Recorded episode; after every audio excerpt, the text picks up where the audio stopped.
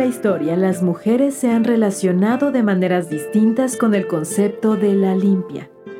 Por un lado, se les ha exigido ser puras, impolutas y castas, lo que impactó en su manera de relacionarse con ellas mismas y con su entorno, y que además dejó fuera a las otras, las sucias, las locas, las brujas, las feas, las prietas, las disidentes, las lenchas, las gordas, las que no caben en sus moldes, las que desafían el concepto de pulcritud. Por otro lado, la limpia es una práctica ancestral mexicana de cuidado que la mayoría de las veces sucede entre mujeres conjugando el sentimiento, la emoción y el cuerpo. Este programa pretende ser una limpia de aquello que sentimos y nos atraviesa, de las violencias y los males que vivimos. Esto es La Limpia, con Paula Maulén y Aranza García, por Código 21.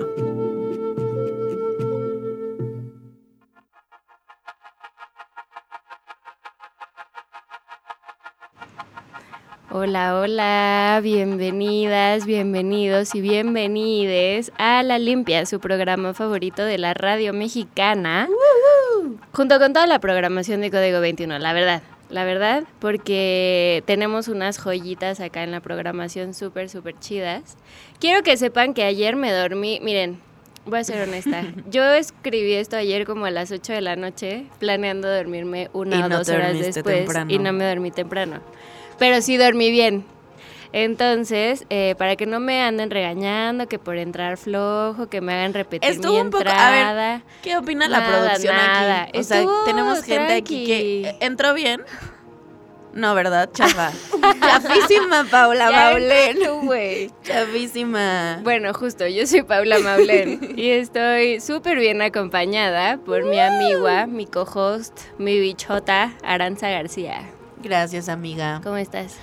Fíjate que yo hoy me siento un poco mal, estoy enferma. Está enferma. Estoy enferma. Una disculpa de antemano si de pronto que los mocos, que la tos se cuelan en este lindo podcast. Pero... Y bueno, como ya habrán visto en la descripción del episodio, hoy nos acompaña una mujer increíble que ya ha venido a hablar de varios temas a este programa y que nos encanta tenerla de nuevo acá. Bienvenida, Nati. Hola, bebés. Me encanta estar con ustedes. Bien, amo venir aquí. Y más con el nuevo set. ¡Ay, qué onda, chica! No lo habías visto. Velas, roquita, flor. Sí, todo. Claro que sí. Todo le manejamos. bisexual. Como el programa. Eso yo no lo había pensado, ¿eh? Pero Oigan, para quien no sepa, Nat es psicóloga y educadora sexual. Y pues la neta es que no solo está aquí porque nos cae bien y por su carita bonita, también, también por eso. Pero la verdad es que está aquí porque nos puede dar una perspectiva aterrizada de la psicología de por qué hacemos ciertas cosas. Tiene un proyecto muy chido que se llama Sexo y Aparte, les recomiendo que lo sigan. Eh, pero bueno, porque, o sea, además de que Nate está aquí, ¿qué hace aquí? ¿De qué nos va a hablar? ¿Por qué nos va a dar esta perspectiva? Bueno, la semana pasada estuvimos hablando sobre las contradicciones y pidiendo que aventara la primera piedra quien no las tuviera.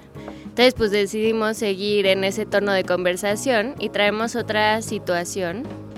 Actividad, si si gustan llamarla así, de la que definitivamente nadie está ni orgullosa, ni orgulloso, ni orgullose, pero que siento que es muy difícil.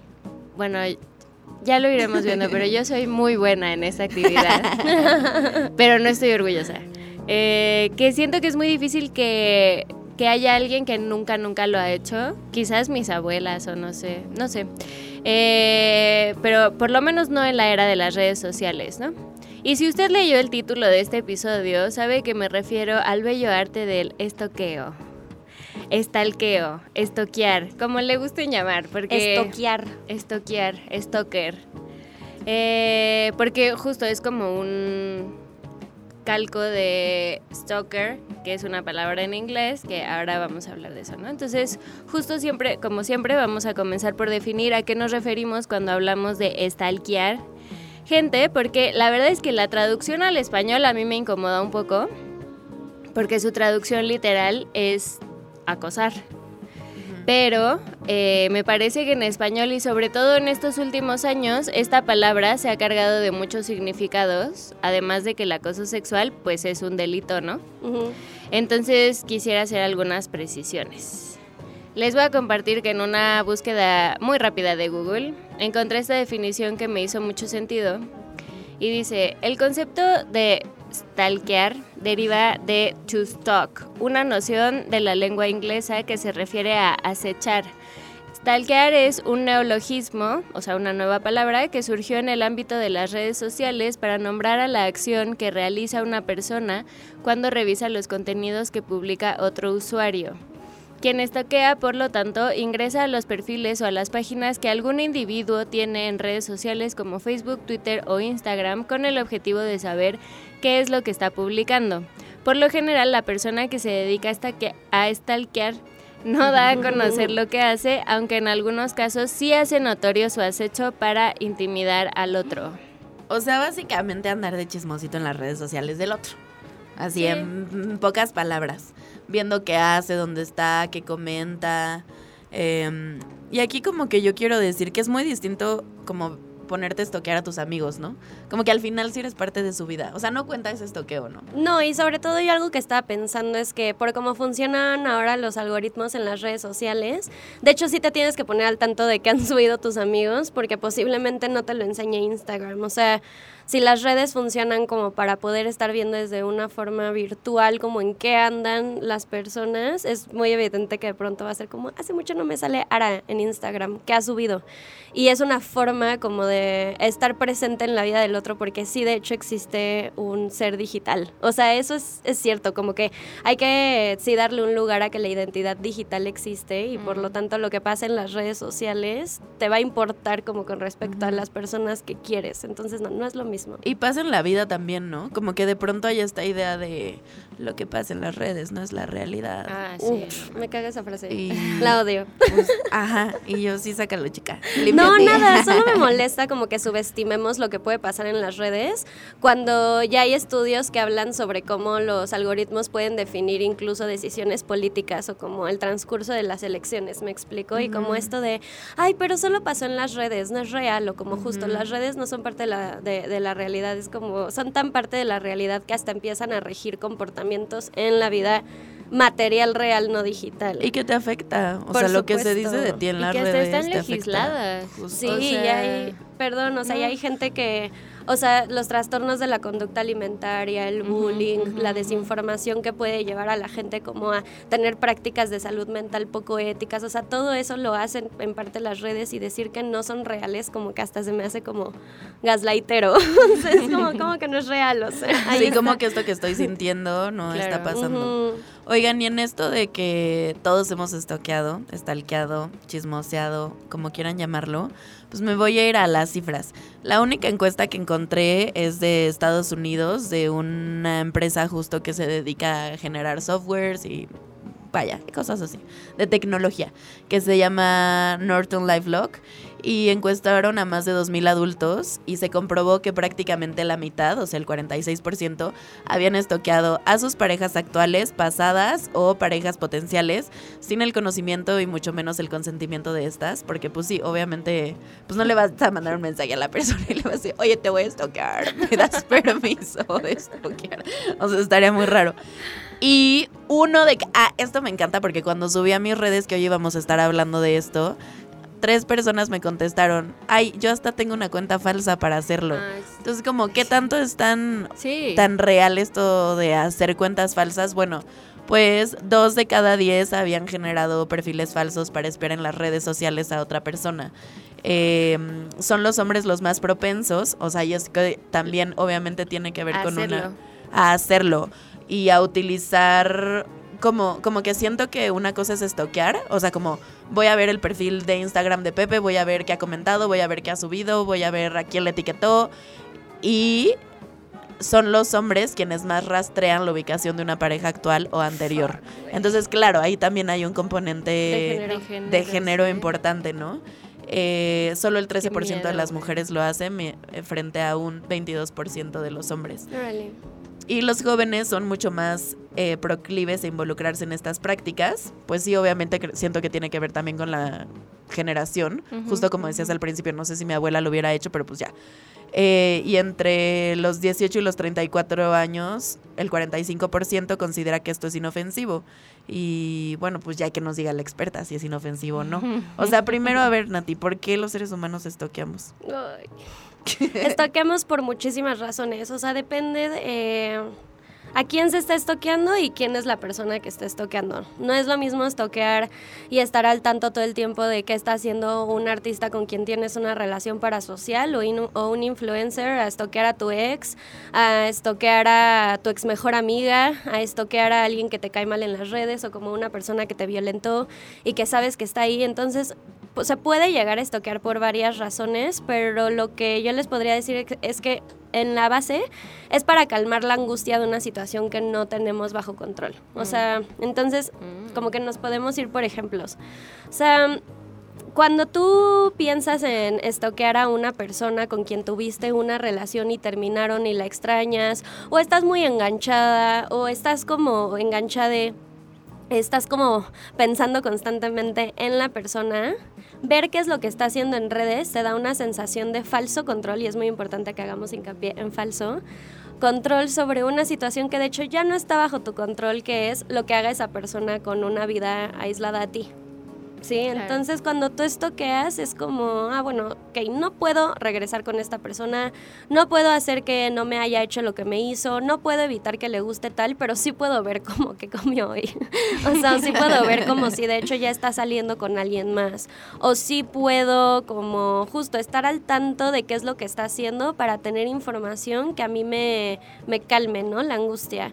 Y eso nos lleva a, a otra sensación falsa de cercanía. O sea, estoquear a tu ex o una persona que extrañas te acerca a esa persona de forma digital o virtual, pero no necesariamente te acerca a la persona, sino a la idea que tienes de la persona.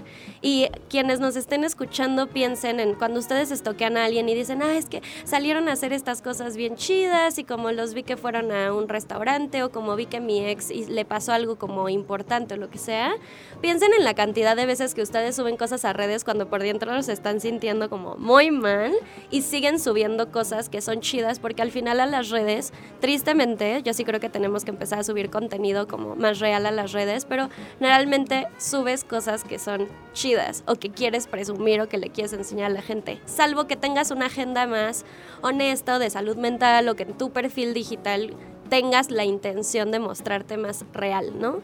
Pero por lo general lo que te vas a encontrar que está haciendo la gente es comiendo, saliendo con sus amigos, yendo a una fiesta o como viendo cosas lindas que estimulan. Entonces también se reafirma como esta creencia falsa de que la otra persona está súper bien sin ti. Mm. Y eso es muy doloroso y eso engancha, porque, o sea, ya ahorita vamos a hablar como de por qué es difícil dejar de, de estoquear, no me quiero adelantar a eso, pero piensen en, en que funciona para lidiar con la angustia, entonces... Por supuesto que va a ser difícil desengancharte de una actividad que puede cesarte del dolor de separarte de alguien, ¿no? Porque no estoqueas a alguien con quien convives todo el tiempo, estoqueas a alguien que ya no está en tu vida. No sé si ustedes estén de acuerdo con esto. Y yo, Sí. ouch. Sí, sí, sí, sí. sí. Sí. Y justo, bueno, creo que lo, lo vamos a ir abordando poco a poco, ¿no? Pero justo a quién toqueamos, ¿no? O sea, siento que, por ejemplo, obvio exparejas, a banda que ya no es nuestra amiga, a- o sea, gente como que ya no está. Pero yo justo ahora lo estaba pensando y siento que, por ejemplo, hay papás que estoquean a sus hijos en redes sociales para saber qué es lo que están Ah, haciendo, claro. ¿no? Que Sí. puede ser que sí estén en su vida, pero hay como una como un distanciamiento, ¿no? Como de yo no quiero que sepas lo que estoy haciendo, entonces no te voy a decir y por las redes sociales como que acceden a esa información. Sí, también siento que se me olvidó dar el ejemplo como cuando estoqueas a alguien que te cae mal. Yo no sé si a ustedes les ha pasado. Ay, eso. yo sí es adic tipo. Sí, yo hay Ay, un... eso- ay, sí, yo eso sí no lo hago. No, yo hay Yo sí. un perfil en, en internet sobre todo que como que ya hasta llegó un punto en el que fue como tengo que dejar de hacer esto porque porque me estoy, o sea, nada más me metía y era como me cabe esta persona, no y así como alimentar como mi odio y justo es eso, o sea, cuando tú no estás de acuerdo con lo que está haciendo una persona, no te gusta el contenido que genera y aún así lo estoqueas y te preguntas por qué, es porque tú necesitas alimentar tu propia postura. O sea, si tú tienes más herramientas para comprobar que la persona que te caga es una pendeja, pues mejor para ti. O sea, como que es esta cuestión como de solamente seguir teniendo información e información e información, pues se vuelve un acto autoafirmativo el de estoquear. O sea, cuando tú, la autoafirmación es una acción como de decir, ven, Sí, o sea, esto que yo estoy haciendo afirma un montón de creencias y de posturas que tengo en mi vida. Entonces, el, el acto de estoquear es autoafirmativo porque confirma tus creencias de que, pues sí, de hecho la persona hace tal cosa. O sí, de hecho, ven, la persona sí está lejos de mí y ven, sí está saliendo con alguien más y ven. Y es toda, todo como para alimentar tus propios, o sea, me atrevería a decir incluso sesgos, ¿no? Y como creencias. ¿Y si es inofensivo? ¿O cuándo sí y cuándo no? Muy buena pregunta. es que creo que depende de lo que hagas con estoquear. O sea, si tú estás estoqueando a alguien y te llega un, un más bien, o tú le mandas un mensaje a esta persona de, oye, ya vi que estás haciendo esto, o el estoqueo te sirve para tener información para controlar a la otra persona, pues entonces sí le estás haciendo daño. Pero también hay que contextualizar el estoqueo, o sea, tenemos acceso a lo que están haciendo las personas de una forma muchísimo más... O sea, como que hay mayor facilidad a entrar a partes privadas de la persona mediante las redes sociales que antes. Entonces también se me hace como una cosa bien persecutoria y moralina, como decir como de no lo hagas, está mal, cuando lo- la misma cultura y las mismas pautas de comportamiento en la virtualidad te invitan a que los límites de la privacidad sean difusos. Claro. Entonces creo que más bien tiene que ver con preguntarnos, pues cuál es la, o sea, tú para qué estás utilizando la información que sacas al estoquear y si tiene que ver con controlar y limitar a la otra persona, pues por supuesto que le estás haciendo un daño, pero si no, entonces piensen si no te está haciendo más daño a ti, ¿no? Tan, Para tan, reflexionar, tan. chicos. Qué bueno que viniste, amiga, a compartirnos Sí. toda tu sabiduría. Me gusta que Nati es bien incisiva. Y yo, a ver, pero ¿por qué lo ver, hacen? piénsalo, piénsalo bien, hermana. Vamos a irnos con esa pregunta que acaba de hacer Nati. En lo que Eh, pensamos En lo que pensamos, eh, si, si no nos está haciendo más daño a nosotras el, el bello arte del estoqueo. Vamos a escuchar Jealousy Jealousy de Olivia Rodrigo y regresamos a la limpia.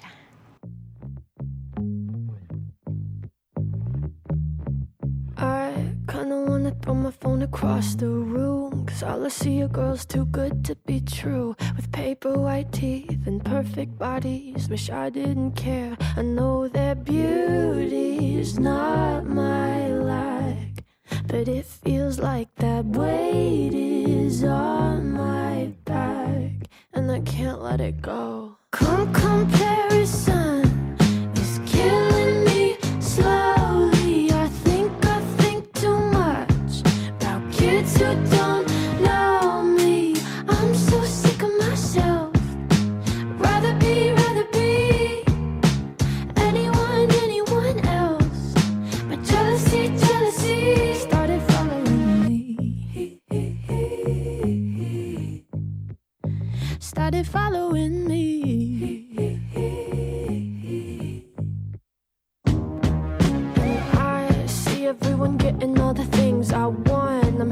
for them, but then again, I'm not. Just cool vintage clothes and vacation photos. I can't stand it. Oh God,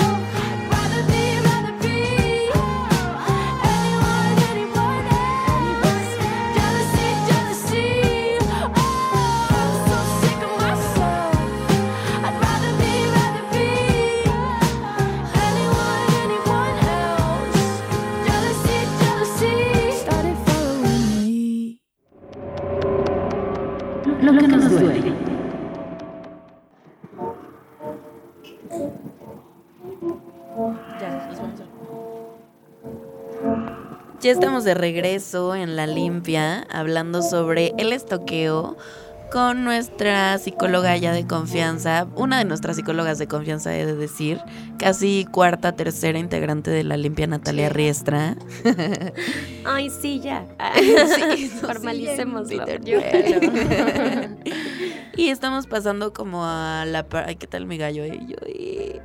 Estamos pasando a la parte dolorosa de que de hecho, pues, sí duele estoquear. O sea, a veces sí se siente bien feo, ¿no? Es como, ¿por qué vi esto que no tenía que ver? Y ahora, ¿por qué sé con quién está saliendo mi ex? ¿Y por qué es esta morra? Y me duele. O sea, y te hace hacerte escenarios en tu cabeza, pues, feos. ¿Por qué lo hacemos si sabemos que nos duele? Sí, pues porque es eso, o sea, estoquear te da más información y también algo que pasa cuando estamos en las redes sociales es que se activa nuestro sistema de recompensa. El sistema de recompensa activa el sistema dopaminérgico, entonces se siente bien estar en redes. O sea, mm, aunque estés consumiendo cosas que son feas, porque en redes de pronto pues te encuentras con noticias horribles, justo puedes ver una historia de tu ex o de una persona con la que estás peleada pasándosela como bien o como haciendo cosas sin ti y puede ser emocionalmente doloroso, pero para el cerebro Am, ¿Cómo explicarlo sin ponerme muy técnica? Va a buscar la forma más fácil de evitar el sufrimiento. Entonces tú le planteas al cerebro, digo, me estoy yendo a un escenario que no existe, pero imagínense que tienes al cerebro y por cómo él funciona, tú le dices, oye bebé, lánzate al contacto cero, en donde poco a poco te vas a ir dando cuenta por aprendizaje que de hecho no necesitas ese estímulo para estar bien, o todos los días a tener, vas a tener una pequeña dosis de eso que extrañas. Te vas a ir a la pequeña dosis. Porque además, pensando en estoquear a tu ex y pensando en que terminan en un momento en el que sigues en enamoramiento o que sigue habiendo como un sentimiento de amor muy profundo, es exactamente el mismo proceso el que se activa con las drogas que cuando te enamoras. Entonces, cuando tú estás en etapa de, de duelo, estás en abstinencia. Entonces, por supuesto que ver como qué es lo que está haciendo, tener ese estímulo ahí te tranquiliza, pero eso no necesariamente lo hace mejor. Y por eso de pronto, eh, como que todos los procesos de sanación que nos invitan a cinco pasos para qué, ¿sabes? Es como, no, no funcionan así. Los procesos de sanación son dolorosos en sí mismos porque tiene que ver con enseñarle a tu cuerpo, a tu alma, si quieren, a tu, a, a tu espíritu, a tu mente, a tu cerebro, dependiendo de la rama en, en la que ustedes crean, para que de hecho las cosas cambian y que las cosas en medida que cambian duelen y el estoqueo es como una curita a esa realidad que duele. Entonces por eso es muy difícil dejar de estoquear. Y mm, bueno, ¿qué piensan de esto ustedes? ¿Les hace sentido? Sí, a mí me hace mucho sentido. O sea, yo estaba, estoy pensando muchas cosas porque me interpela, ¿no? Este, este tema. Pero también pensaba, o sea, justo me hace mucho sentido lo que estás diciendo en cuanto a la pérdida de alguien, ¿no? O sea, ya no es tu pareja, ya no es tu amigue, ya no... Incluso a mí me pasó que saliendo de un trabajo tóxico, como que yo me metí a las redes de ese lugar, así de, "Mm, ¿qué están haciendo? ¿Por qué les está yendo bien? ¿Sabes? Como ese tipo de cosas. Pero también me surge la duda de qué pasa con el estoqueo, por ejemplo, de la ex de tu nuevo güey. O sea, es, ¿sabes? Como ahí no hay una pérdida, supongo que la lógica es como la misma, pero las ligaduras son diferentes, ¿no? Sí, o sea, como buena psicóloga, depende. O sea, siempre va a depender. Y la razón por la cual una persona estoquea no va a ser siempre la misma. Pensando en generalidades sobre cómo funciona el comportamiento, podríamos decir que nos ayuda a liberar la angustia, bueno, más bien como a calmar la angustia, pero en este caso puede ser para compararme o en este caso puede ser como para entender la historia que tuvieron ellos dos, porque imagínate que estás con alguien que es muy reservado como de su vida privada. Y entonces, por ejemplo, a mí, Nat, me es muy importante, o sea, obviamente no saber a lujo de detalle y nunca obligo a mis personas como, sí, a ver, pero cuéntame qué hicieron, a dónde iban a cenar, o sea, no, pero sí es como de, güey, pues cuéntame, o sea, de dónde vienes, como, este, a mí, para mí es muy importante como si voy a ir a una fiesta y va a estar el ex de la persona con la que estoy saliendo, me gusta saber, porque sé que chance, o sea, qué tal si la ex es una persona celosa o problemática o como que tiende a slot shamear XXX, yo necesito tener una sensación como de control de una situación que me puede vulnerar. Pero entonces, igual y estás estoqueando a la ex porque tienes muchas dudas sobre el pasado de la persona con la que estás saliendo, ¿no? Igual y le estás estoqueando porque, sí, como para compararte o por morbo, o hay muchas razones. Pero si se dan cuenta, la base de todas las respuestas que hemos estado dando tienen que ver como con entender la situación que estás navegando y poder decir como, ah, ya tengo los suficientes elementos como para poder hablar de ella y para poder procesarla. Porque de hecho sí es muy angustiante lidiar con una situación que no es clara. O sea, yo me acuerdo muy bien una vez que me cortó un vato. Le dije, pero dime si me estás cortando por alguien más. No, no, no, no.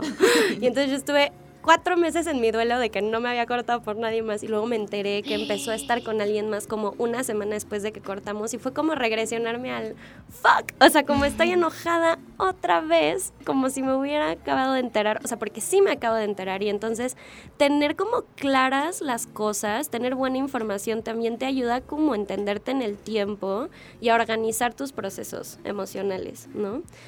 Stokear te ayuda a eso muchísimo. Te da info que de otra forma no podrías obtener. Creo, que hay que empezar como a ser más compasivas con, con que la banda estoquee. O sea, justo el otro día me pasó que había una morra que me estaba estoqueando y pues qué chistosa conversación. O sea, como que la quiero compartir porque siento que de hecho sí lleva a algún lugar, este lugar donde yo le pregunto, ¿qué necesitas? O sea, ¿qué haces aquí? ¿Por qué estás en mis redes? ¿No?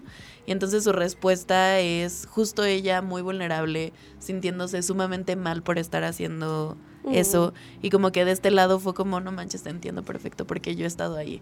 O sea, y lamento mucho la situación de dolor que te lleva a no tener respuestas ni herramientas para lidiar con lo que te esté pasando y te es más fácil ir al perfil de alguien y ver y que de hecho no te iba a dar respuestas. O sea, porque de hecho yo ese día lo único que subí fueron cosas de mi trabajo y porque de hecho yo la neta sí soy muy muy falsa, o sea, no subo todo mi día a mis redes sociales. O sea, subo muchas cosas, pero no pues lo que estás haciendo y cómo te estás sintiendo y si a ti te pasó A, B o C que necesita ella para entonces responder sus preguntas. Ajá, o sea, no es una respuesta. Y como que sentí muy bonito poder hablar con esta persona que no conozco, que nunca he visto, que solo me estoqueó y como sí, como decirle, está bien, entiendo por qué estás aquí. Y eso también me ayudó a ser compasiva con y a la vez entiendo por qué yo he estoqueado. Chance no es lo mejor, ni está tan chido, pero puedo empatizar con esa Ara que necesita respuestas. Es que es justo eso, es como que está, o sea, la persona que estoquea está buscando algo. ¿Qué estás buscando? Y lo vas a encontrar ahí o no. Y lo más complicado es que hay veces en donde sí lo encuentras. O sea, sí encuentras respuestas, es como, ah, con razón. ¿Sabes? Como, ah, está con esta persona. Creo que eso es peor, ¿no? Cuando sí encuentras. O sea, como que eso duele más. Sí. Sí. Y todas bien tristes. Y todas pensando, en nuestro ese momento. Sí, pero yo pensaba eh, también, eh, se me fue la idea.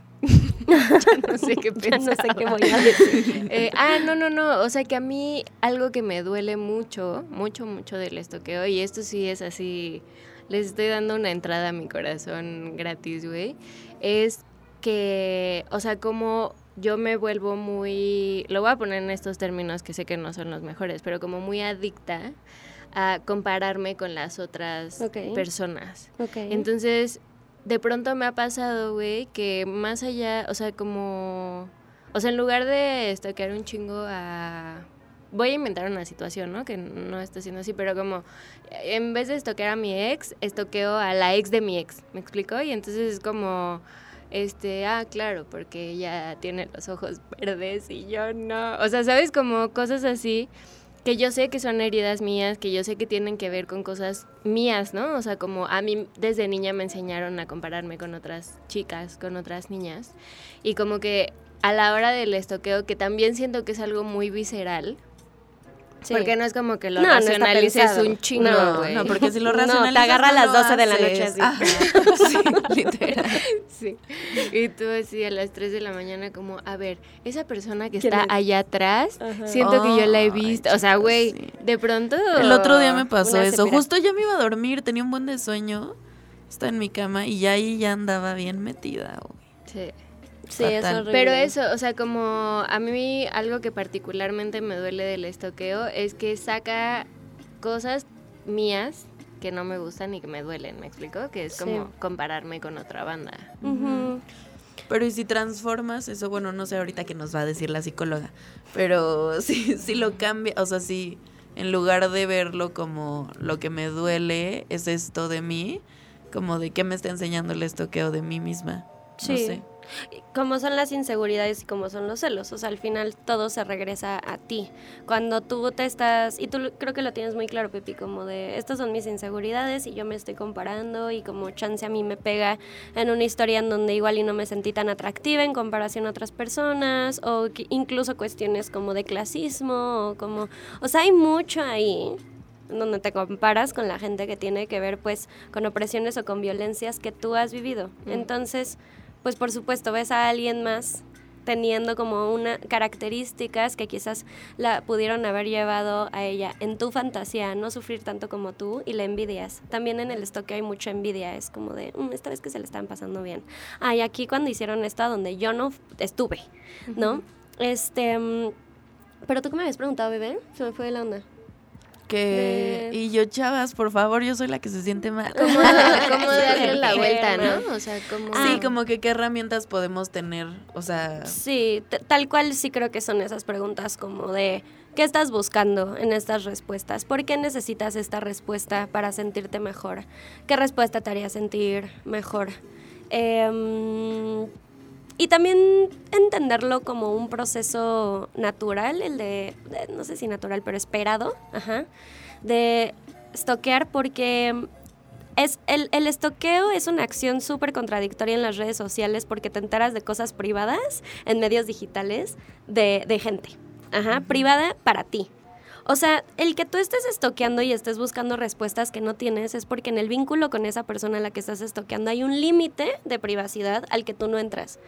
Y estoquear te ayuda como a darle la vuelta a eso.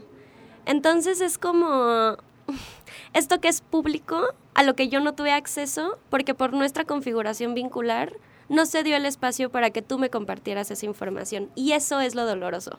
Es como hay aspectos de tu persona a la que yo no estoy pudiendo entrar y esos son daños del amor romántico. O sea, esta idea de lo sé todo de ti y entre tú y yo, sobre todo sé que estamos hablando mucho como de parejas, pero creo que es cuando más se tiende a, a Sí. estoquear. sí, o sea, ya veíamos que el 50% de las personas estoquea a su pareja o expareja, o sea. Sí, entonces como en esta idea de tú tienes que saber todo de tu pareja y tu pareja lo tiene que saber todo de ti e incluso en estas preguntas, ¿no? Como de, pero ¿de dónde vienes? Pero cuéntame cuándo te llevabas con tu ex y cómo terminaron y cuánto tiempo duraron y tú empiezas a decir como a cuatro años, o sea que tú y yo tenemos que estar cinco, ¿no? O sea, como que de verdad son cosas bien tóxicas que son del amor romántico y de cómo entendemos las relaciones y de no poder aceptar que en las relaciones humanas hay límites y en las redes sociales identificar eso es bien difícil porque subes justamente hasta de qué color son tus calzones a veces, que está perfecto, o sea, como todo bien, pero las redes no están hechas para, para que sean privadas y, y eh, tú estoqueas y encu- te encuentras con límites que la otra persona te puso de forma explícita o implícita y es y duele porque pues te sientes súper fuera como del panorama, es como estar viendo una foto Claro. y tú así triste ahí viendo lo que pasa, ¿no? Es muy doloroso estoquear, o sea, en general. Y también lo pienso como en la variedad de redes sociales, o sea, como, Como que Twitter te da acceso a lo que está pensando y como al vómito verbal que es como, o sea, a ver, hay banda que no lo hace o lo que sea, pero Twitter está hecho para eso, güey, para que pienses una estupidez y vayas y, luego, luego la pongas. Claro. Entonces es como un acceso a su cabeza, ¿no?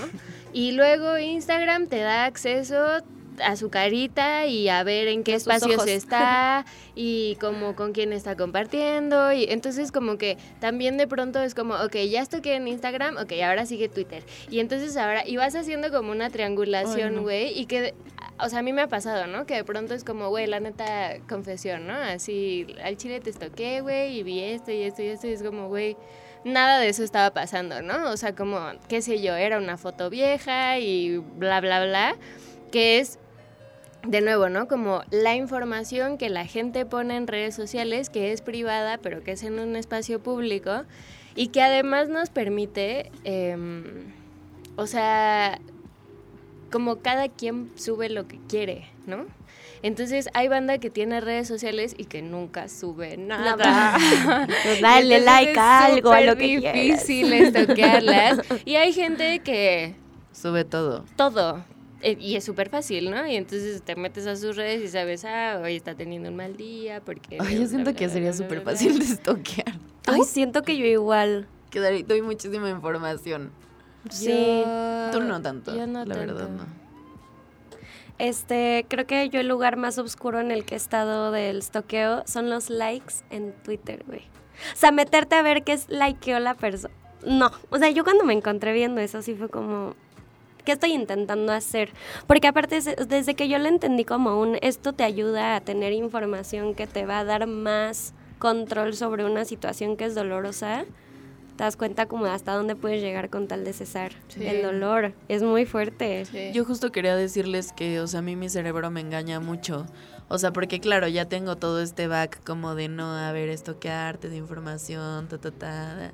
Y entonces mi cerebro, en ese momento que estoy ahí tal cual en la ansiedad y en la obsesión de, o sea, y que sí, genuinamente sí es una ansiedad y una obsesión Sí, es patológica, es un pues, comportamiento de obsesivo, estar así. O sea, bueno, no sé en la, en la gente, yo estoy hablando por mí, pues, Mm. como de estar ahí, mi cerebro es como de, no, pero esto sí te va a hacer sentir mejor, o sea, obviamente por eso lo estás haciendo. Sí, agarra esa herramienta así.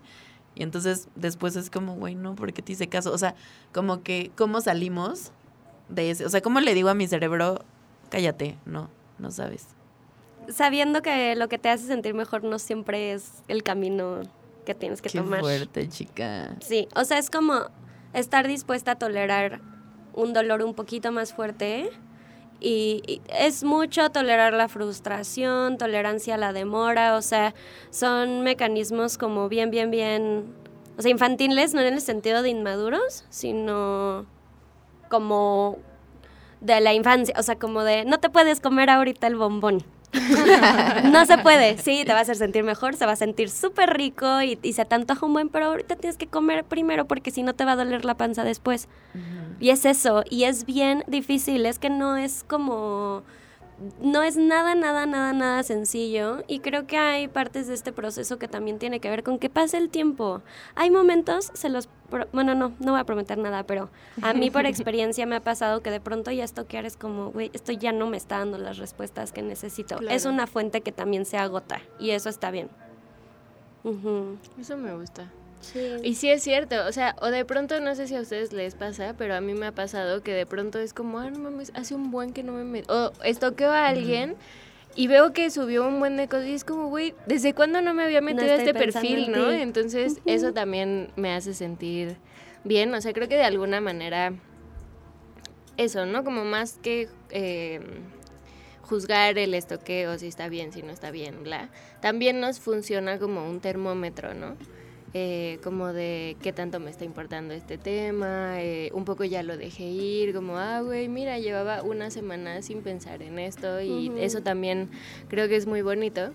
Y de nuevo, o sea, decir que aquí estamos hablando de meterse a las redes sociales de la banda que tiene públicas, ¿no? O sea, no estamos hablando ni de seguir gente, güey, ni de aparecerte en su casa. Ni ver su de ubicación. ver- exacto, o sea, o sea, cosas, cosas que- ya que de, de hecho sí son delitos. O sea, Exacto. O Creo que, creo que eso sí es muy importante. O sea, pensando en privacidad, no privacidad, límites, que ya se convierte en un acoso que pone en riesgo tu vida y que es estoquear porque el momento permite que tengamos esas interacciones virtuales, sí hay que hacer una diferencia importante como entre toquear a las 12 de la noche a tu ex porque te da morbo, curiosidad o necesitas saciar esta angustia, no tiene el mismo nivel de gravedad que irlo a buscar a su casa.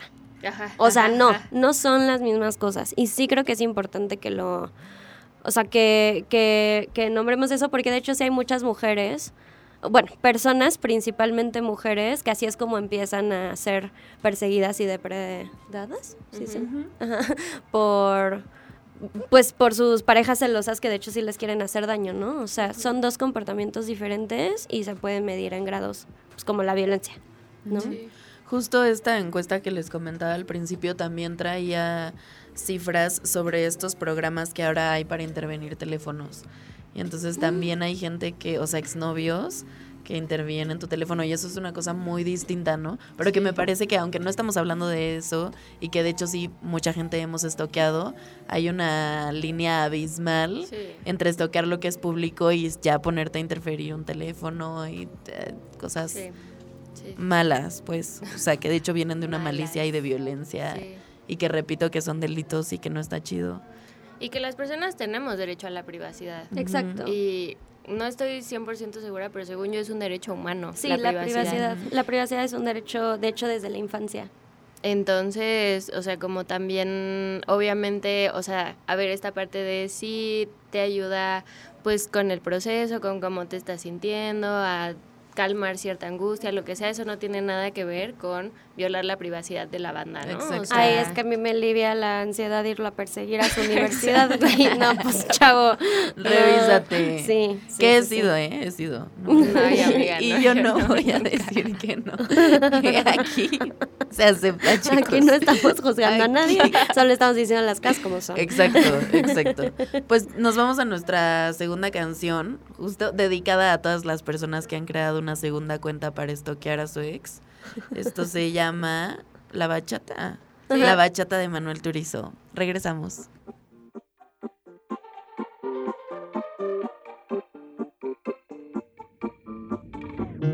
Te bloqueé de Insta, pero por otra cuenta veo tus historias. Tu número lo borré. No sé pa' qué si me lo sé de memoria.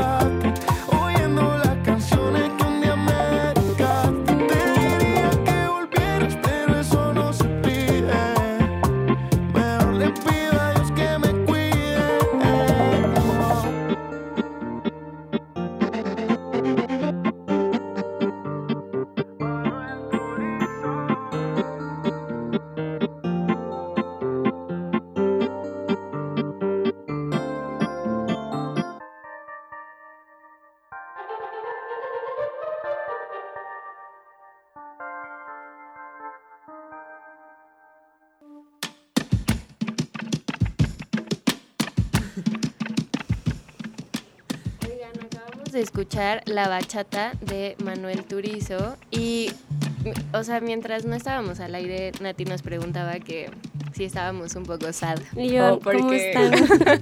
¿Qué les porque pasó? nos vemos bajoneadas. Y es que justo es un tema fuerte, ¿no? O sea, es un tema que interpela mucho y que... No sé, o sea, más que que esté bajoneada o así, siento que estoy pensando muchas cosas. Quizás por eso estoy como seria o como más...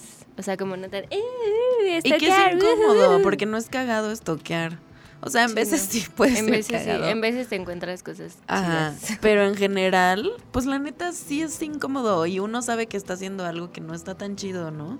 O sea, yo pienso mucho en esto de la cuenta falsa, que ya vimos que muchas personas lo hacen también. Eh, pues viene de un mal lugar donde alguien ya te bloqueó y te está poniendo un límite, ¿no? Exacto. Y tú lo estás violando, o sea, no es que no quiero decir Como violar, traspasando Como ese eso. límite. traspasando ese límite por lo que sea que estás sintiendo. O sea, obviamente es incómodo, obviamente. O sea, yo no me lo estoy pasando bien en el sentido de que. ¡uh! Está que más todo estoquear. o Y- sea, pero, o sea, pensando en qué es la limpiar, ¿de qué les gustaría limpiarse de la estoqueada? buena pregunta. ¿eh? Mm. A mí, o sea, en gran medida en esta parte de compararme. Como sí me gustaría como poder sacarlo y como también topar que eso, ¿no? O sea, que lo que veo en redes sociales, o sea, que racionalmente yo sé que lo que veo en redes sociales no es lo que es, ¿no? Es solo como una ventanita que la gente abre para que tú veas un cachito de su vida, pero que visceralmente y a nivel corporal y así me cuesta mucho trabajo conectar con esa idea, ¿no? O sea, como decir, o sea, como no sentir un hueco en la panza cuando te das cuenta de que voy a inventar una situación como que tu ex llevó al restaurante al que siempre iban con la, a la nueva morra con la que está saliendo y es como o sea ni modo que le expliques a tu cabeza como no mira pero en verdad eso es un lugar público ellos pueden ir si quieren todo está bien o sea me explico como conectar lo que ya sabemos racionalmente del estoqueo, que si está chido, que si no está chido, que por qué lo hacemos, que no, que sí, que bla. Sí, pero ¿y qué pedo con esa necesidad a las 12 de la noche? Porque además, o sea, a ver, sí una puede ser que cuando vas al baño estoqueas mientras haces pipí, pero muchas veces es cuando no tienes nada más que hacer. Sí, o sea, si justo. tuviste un día muy ocupado, es muy probable que no estés estoqueando a la persona. Sí, Ujú. es cierto. Sí. O sea, no es como que ahorita nos vamos a poner a toquear porque estamos platicando. y Exacto. Creo que ese también es un buen tip para saber qué hacer cuando te dan estas ganas.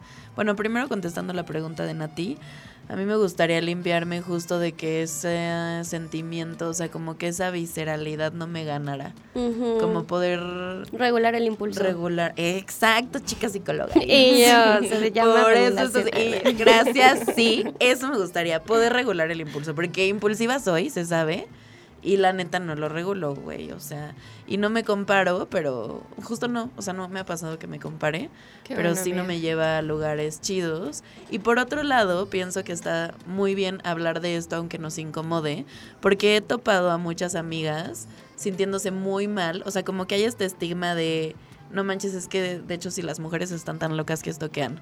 Y entonces el Mm. estoqueo, que es un proceso doloroso, como ya dijimos, incómodo, lo vivimos muy en soledad. Sí. Porque qué pena contarle a mi amiga que estoqué y que sé esto porque estoqué y qué vergüenza. Entonces siento que está muy bien como socializarlo tal cual, de que pues sí, son cosas que pasan, no necesariamente está bien.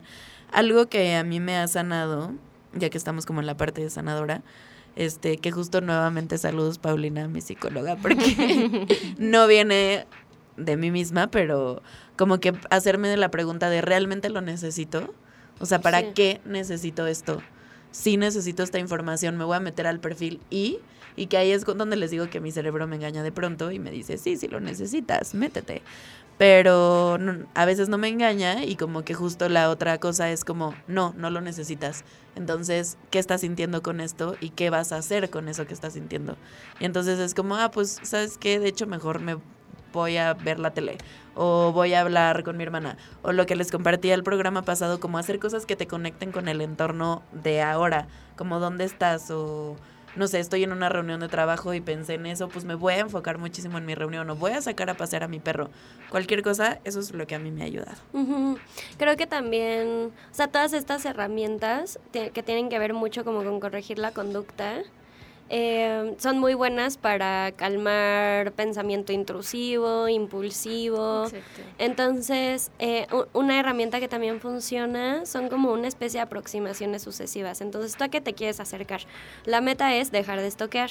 ¿Cuántas veces estoqueas a la semana? No, pues todos los días de la semana cuando me voy a dormir. Ok, entonces en vez de siete, vamos a intentar que esta semana sean cinco.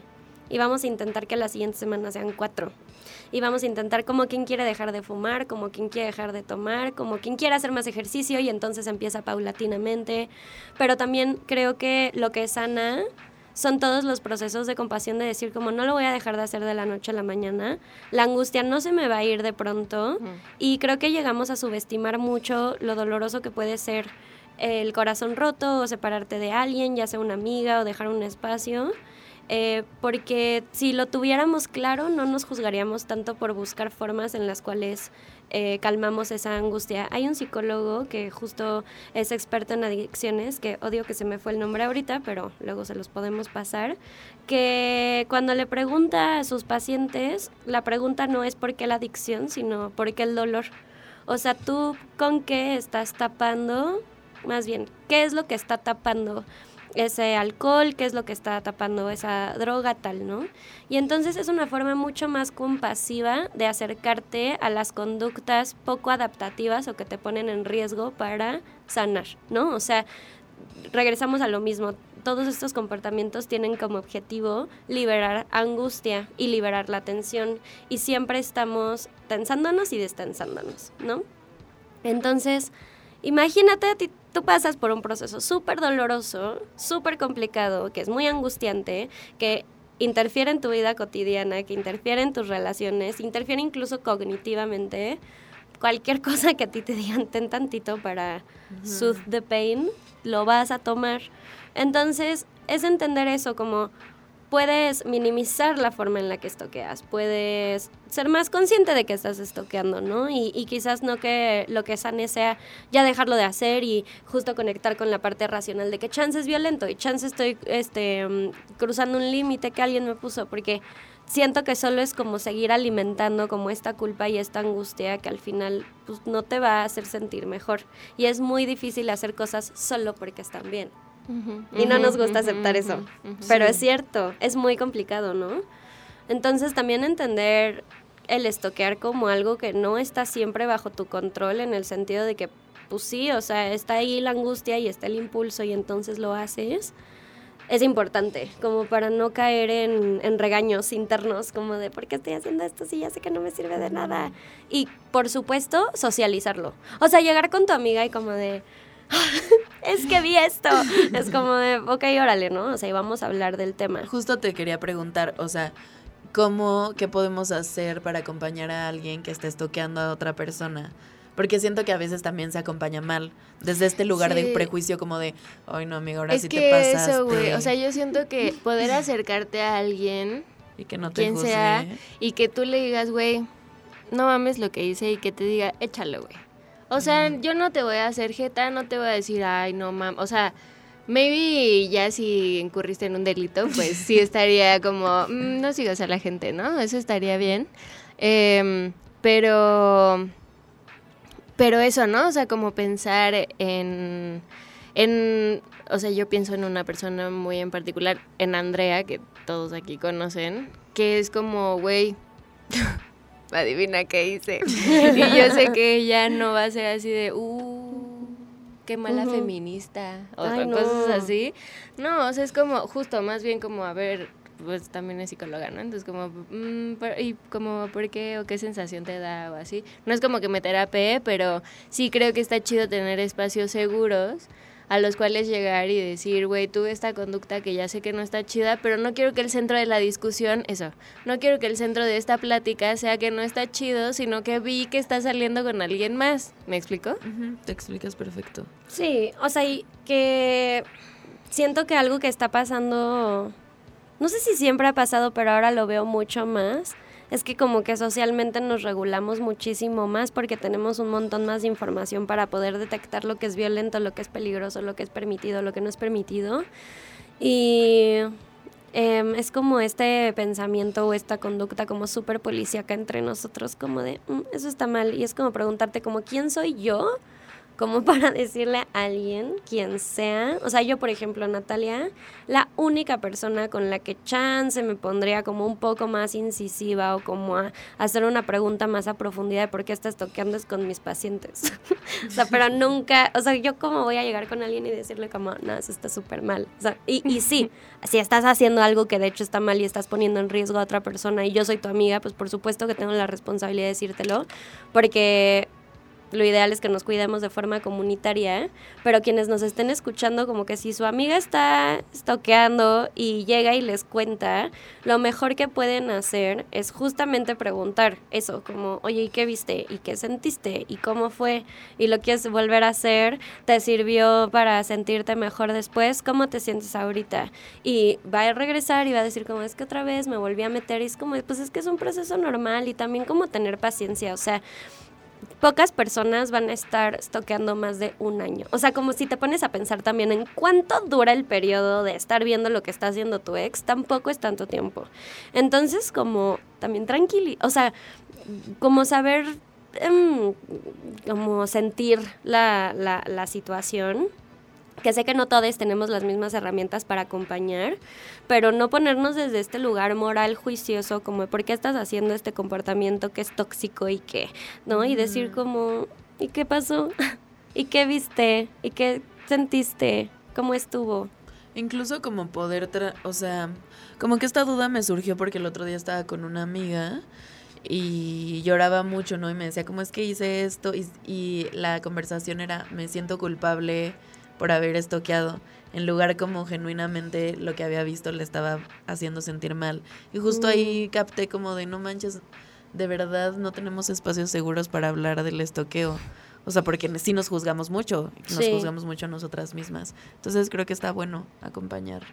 O sea, y también como poderle decir a la gente, oye, no te sientas culpable por estoquear, vamos a mejor analizar lo que sientes. Ajá, sí, sí, Súbete, vamos, vamos a ver a- de dónde súbete. viene. Súbete, vamos a hablar de por qué estoqueaste a tu ex tres horas. Pues con eso nos despedimos, sí, chavos. O sea, Ya llegamos a- al final de este episodio. Denso, estuvo, estuvo bonito, me gustó. Denso. Ah, sí me siento Me- limpia. sí, yo también me siento un poco más tranquila y sobre todo menos juzgona conmigo Andas, misma. andas. Eh, nos vamos a ir con una canción que, bueno, sí, no sé si, si haya sido la mejor para cerrar, pero bueno. Em, con Every Breath You Take de The Police, que es la peor canción escrita en muchos años. Eh, muchas gracias por escucharnos, gracias Nati por estar aquí. Gracias, Eh, besitos las a Pepito en los controles, Fanny, Gaby, Ceci, Sergey, Sergio y a toda la producción. Y nos escuchamos el próximo miércoles a las 4 de la tarde por código 21. Bye. Every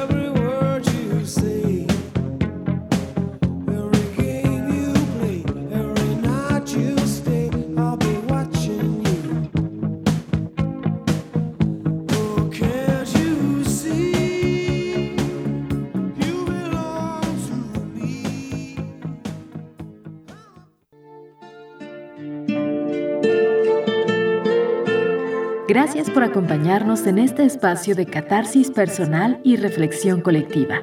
La Limpia, un espacio para sanarnos en colectivo. Código 21. Suena la ciudad.